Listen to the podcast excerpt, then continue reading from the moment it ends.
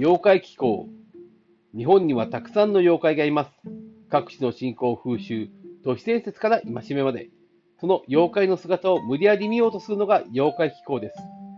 え、数日暑い日が続いております。酷暑と言われるような気温でございます。このような時に現れる妖怪、それが日照り神です。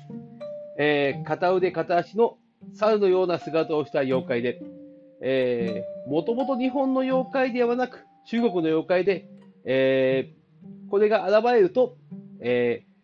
ー、干ばつが訪れると言われております。なぜ片腕、片足なのかというと、うーん、やっぱ片足の妖怪というと、山が絡むので、やはり山越えの空気で、えー、何かが起きるというふうに信じられていたのではないかなと思ったりします。この日照り紙、えー、現れるときに私ちょっと思うことがありまして、えー、こう、なんでしょう、方言の中に、なんとなくそのような雰囲気を感じることがありました。えー、種子島の方言で、ほなくということがあります。えー、炎天下でものすごく暑く、えー、太陽が降り、日差しが強く、えー、日の光が強い状態の中でいる時の暑い状況をおなくと言います。えー、私、実はこれ体験がありまして、えー、種子島では、えー、稲刈りを、えー、真夏、この7月のこの時期にやっております。もうほとんど終わっている状況でございますが、この時期に、えー、庭で、えー、草刈りをして、えー、それを放置したり、えー、稲穂を干して置いていくと、その草や稲穂が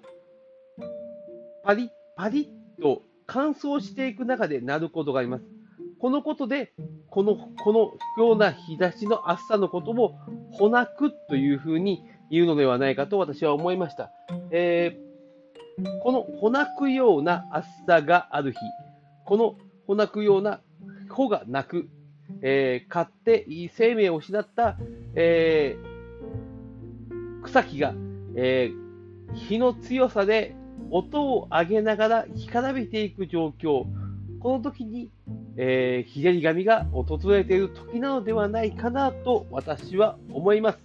えー、暑い日が続きます。木陰を選んだり、えー、扇風機やエアコンなどを利用して、この日照り神